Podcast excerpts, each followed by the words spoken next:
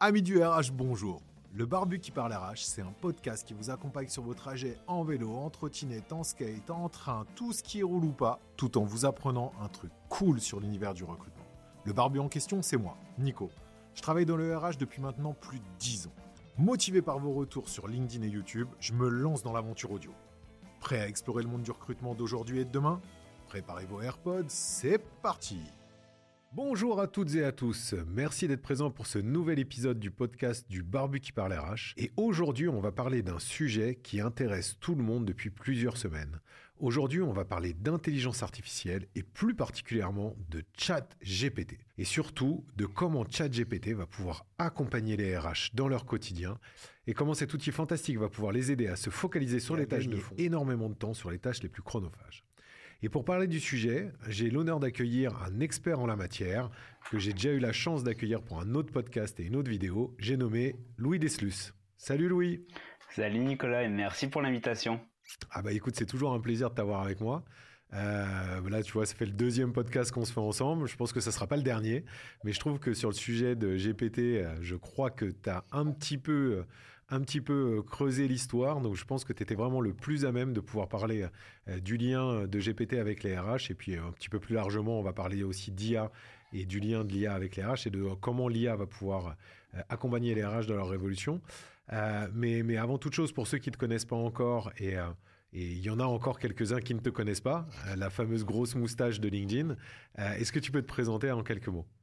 Oui, euh, tu m'as bien présenté. moi, c'est la grosse moustache parce que c'est un, jeu de mots parce que j'ai une moustache et je fais du grouse. Donc, le grouse, c'est une méthodologie issue du marketing qui se base vraiment sur la data et sur des cycles courts d'innovation. On va créer des stratégies et, euh, et c'est avec cette méthodologie que j'ai fait du gross hiring. Donc, c'est utiliser cette méthodologie euh, grosse basée sur la data et l'itération euh, qu'on va utiliser pour recruter et dans le domaine des RH plus, plus largement.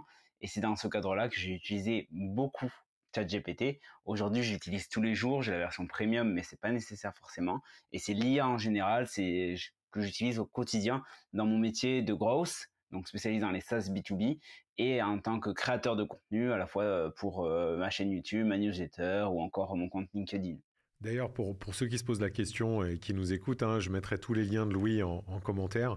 Euh, vous pourrez retrouver un nombre de, de, vidéos, un nombre de contenus qui vous expliquent euh, concrètement et de manière euh, actionnable comment on peut faire pour euh, commencer sur GPT, euh, comment on peut faire pour intégrer l'IA, enfin bon, pour faire de l'automatisation, tout un tas de choses.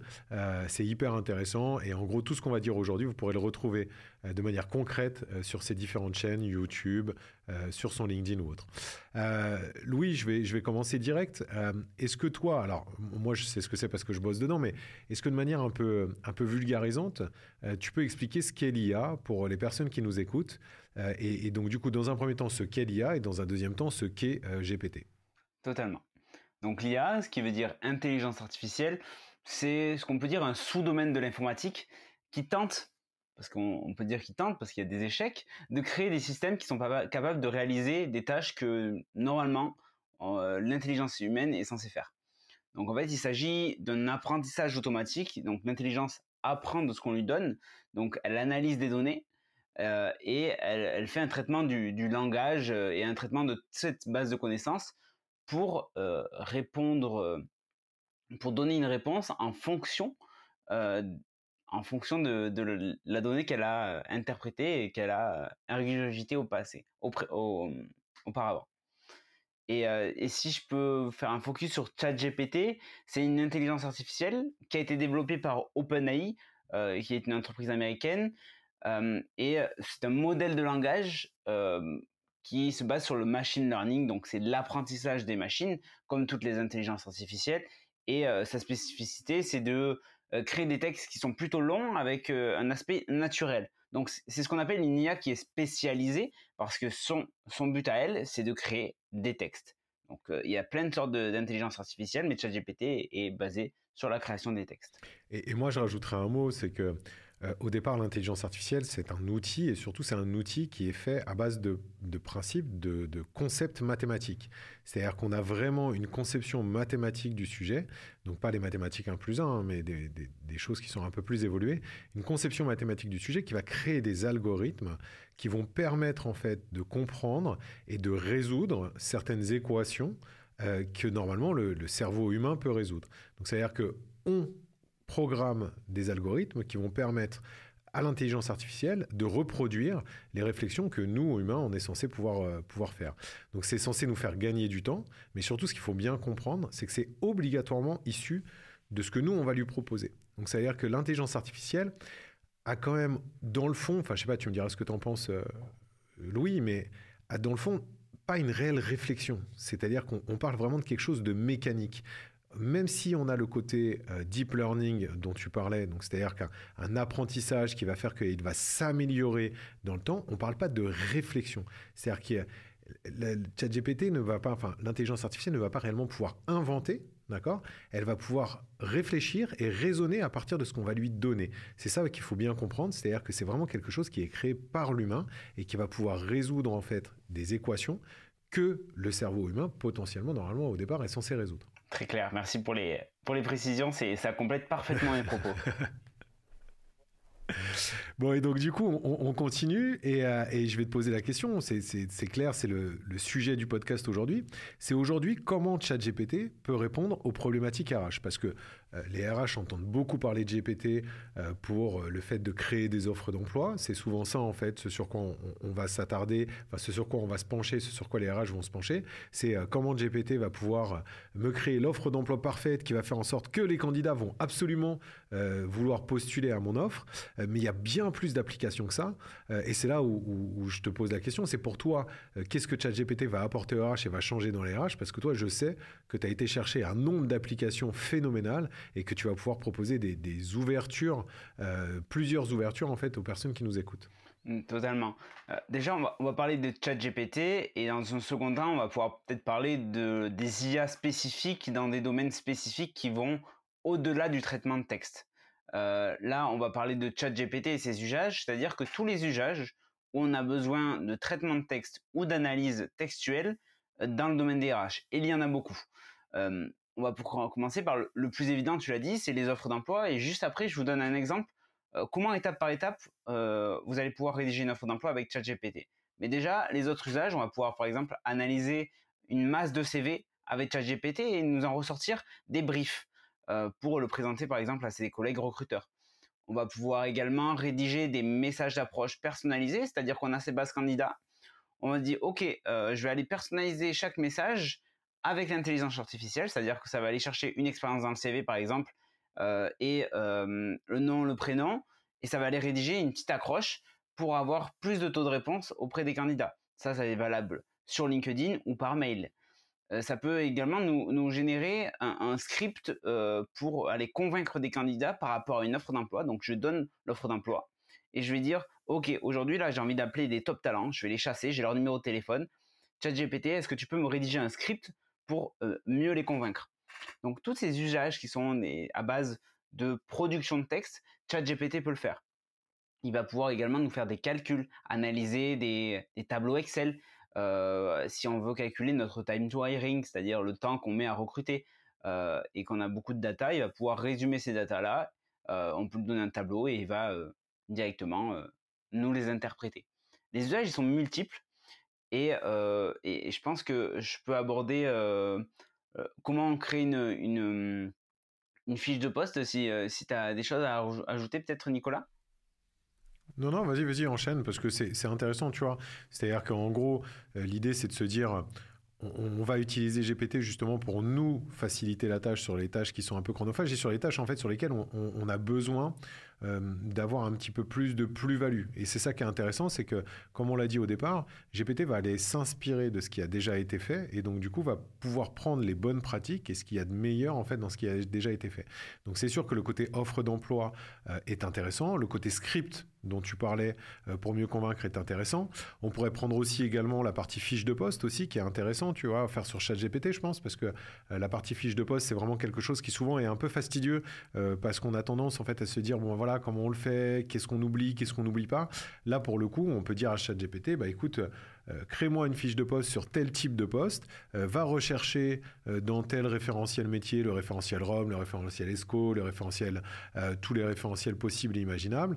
Et donc, du coup, on va vous ressortir un truc qui serait assez complet et qui vous permettra en fait de vous poser pour pouvoir après vous-même construire en fait cette base.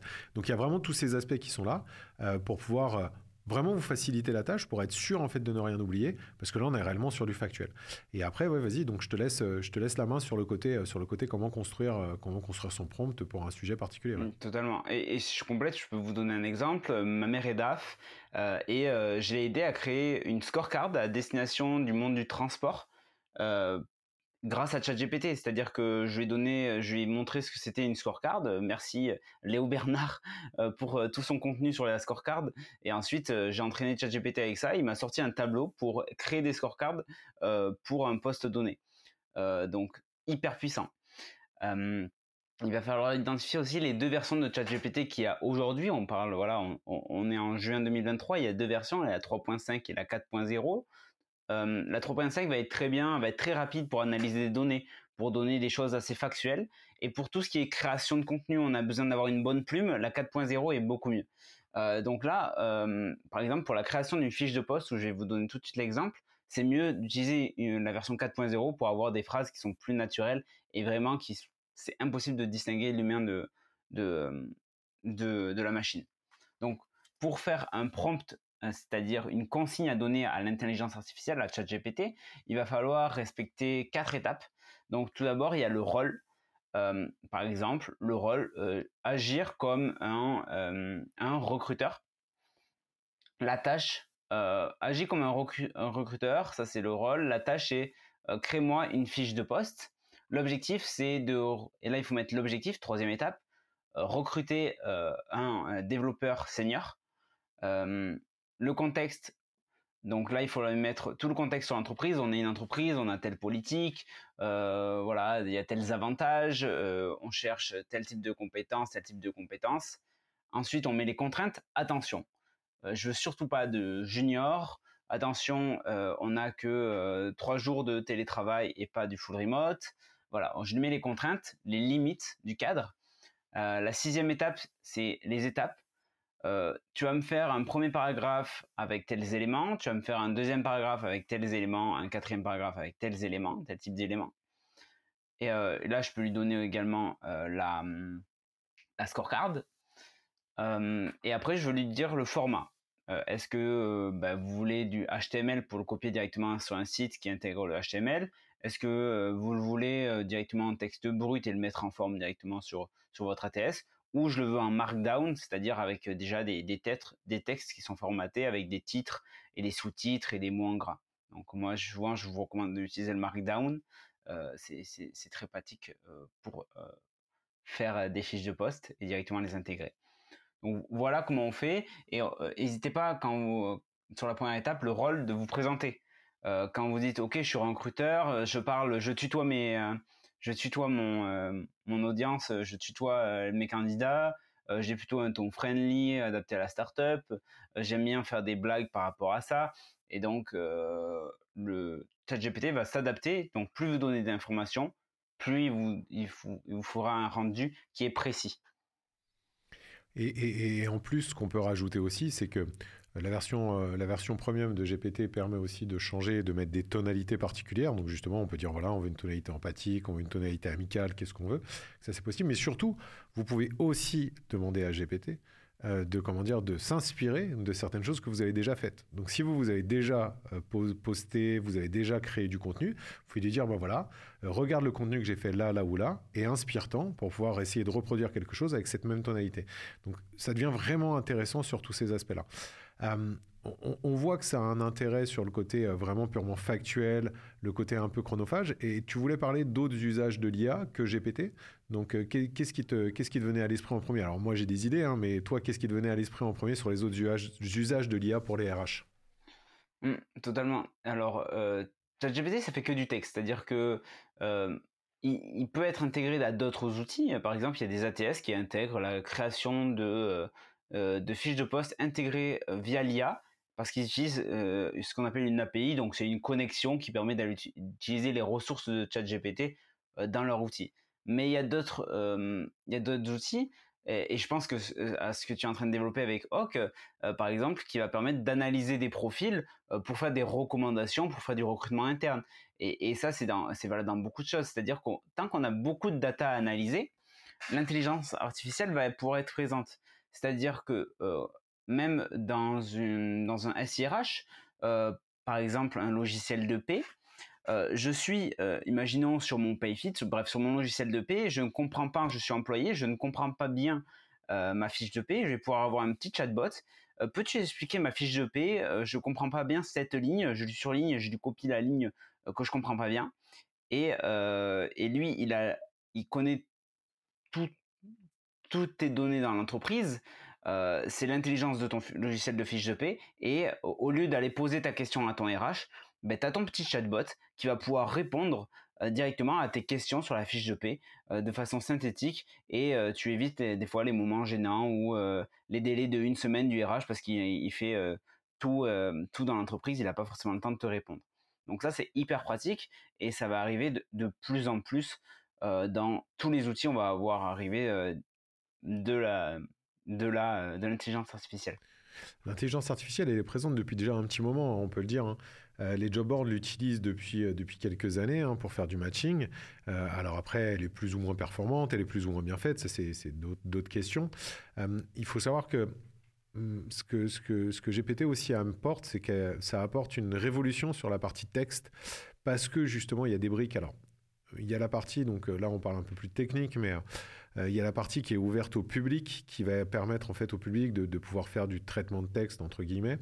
Euh, sur GPT, mais GPT, c'est aussi des briques euh, d'intelligence artificielle qui sont ouvertes euh, pour les développeurs et qui permettent en fait d'utiliser la technologie OpenAI de GPT pour d'autres sujets.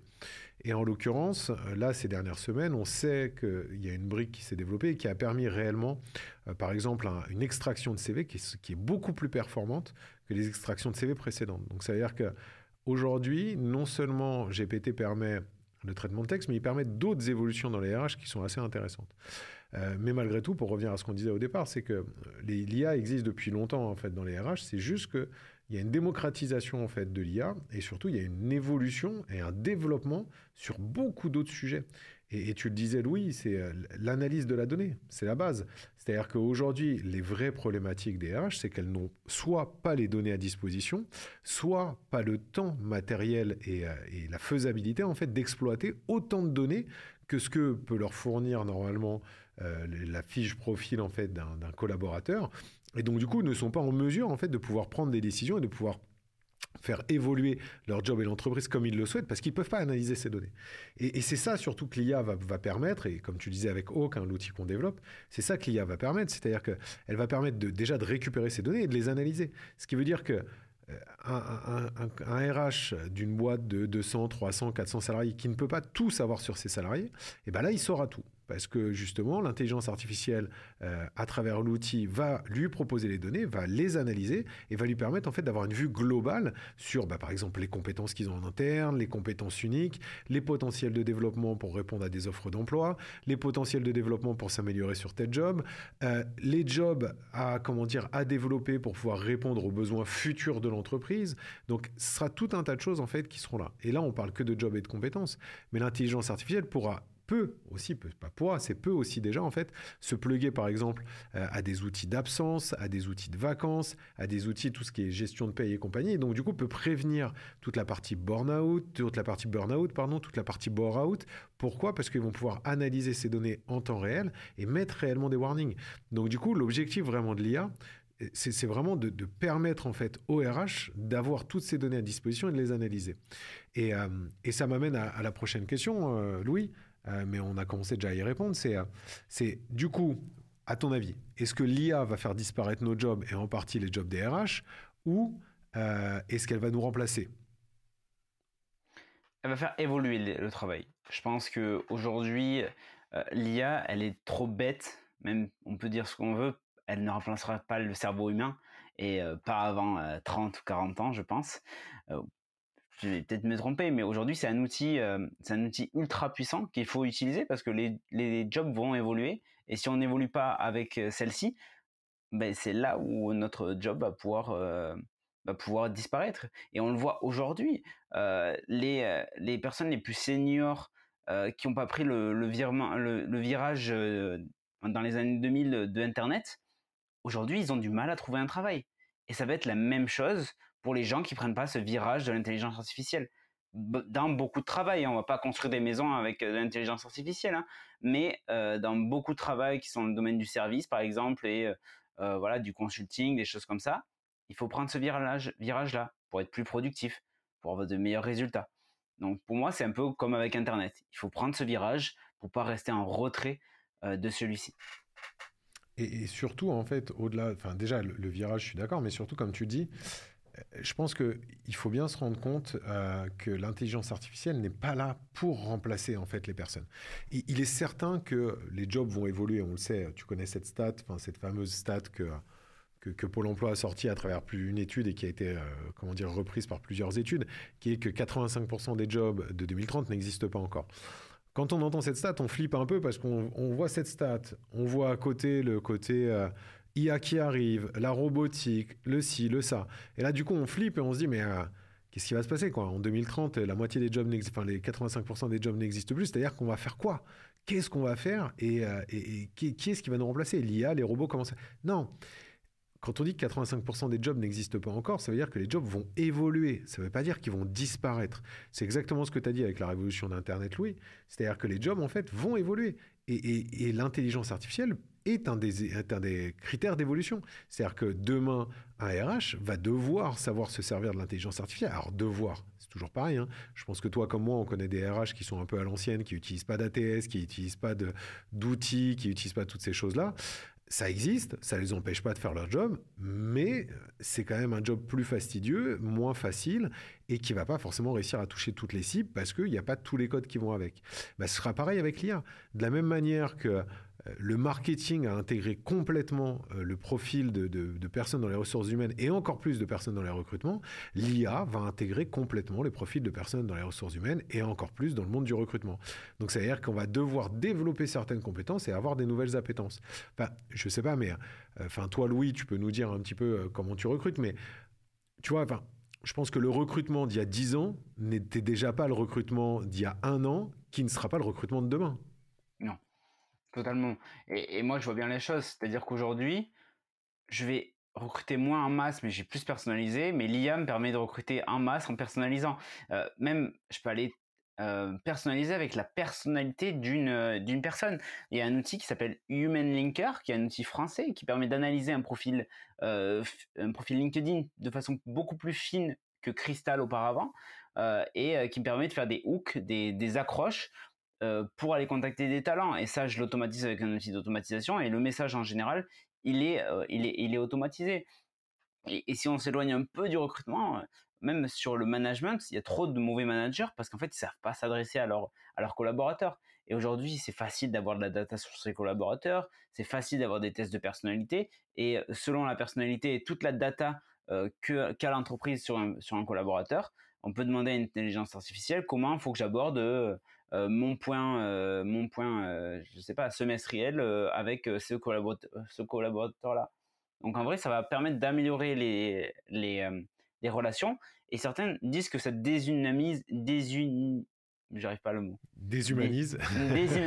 déshumanise les relations. Alors que moi, je pense pas du tout. Justement, ça va aider les personnes qui sont pas forcément bons avec l'humain d'avoir ces compétences-là, qui sont accessibles sans avoir fait 5 ans de management, euh, pour euh, parler correctement à une personne, s'adresser correctement, qu'on soit en chasse ou en profil manager.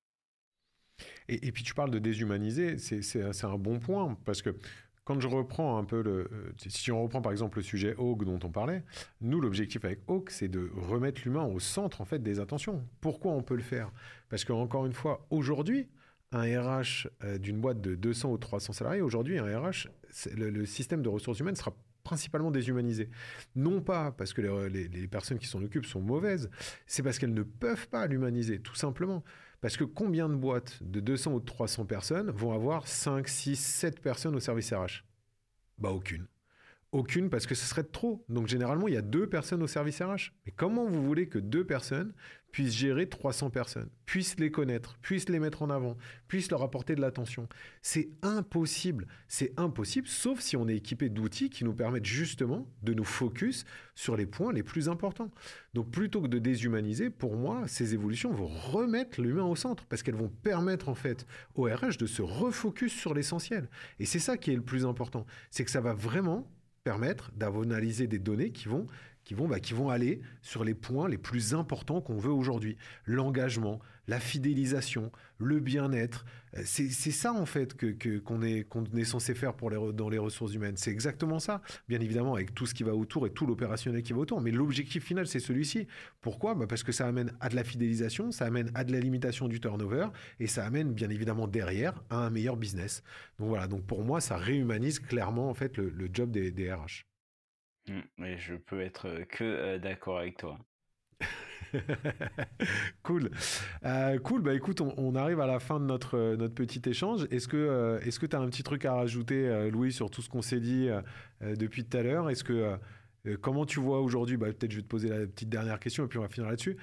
comment tu vois l'évolution? Tu, sens, toi, que les RH sont prêts un petit peu à rentrer dedans? Tu les sens comment aujourd'hui? Non, honnêtement, c'est un, peu, c'est un peu à la traîne, mais c'est parce que c'est des gens qui sont vraiment à l'écoute, mais qui passent pas forcément à l'action, qui vont pas tester des choses, ils ont pas, voilà, c'est pas des gens du marketing ou des sales qui vont tester plein de, plein de choses.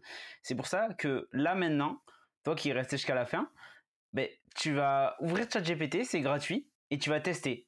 Juste les conseils qu'on t'a donnés qui sont actionnables, tu vas juste les tester, et comme ça, en fait, tu as mis, euh, ben, tu as enfoncé le, pied dans la porte, et, le plus dur est fait, et, et, comme ça, en fait, tu vas pouvoir suivre les évolutions sans, être, sans les perdre de vue. C'est un très bon conseil et c'est un très bon mot de la fin. Et moi, j'en rajouterai un autre. Je vous mettrai en lien le, comment dire, le profil de Louis et, le, et le, lien de sa page YouTube. Tu vas donc, euh, si vous êtes resté jusqu'à la fin, vous allez sur ChatGPT, vous y allez, c'est gratuit. Hein.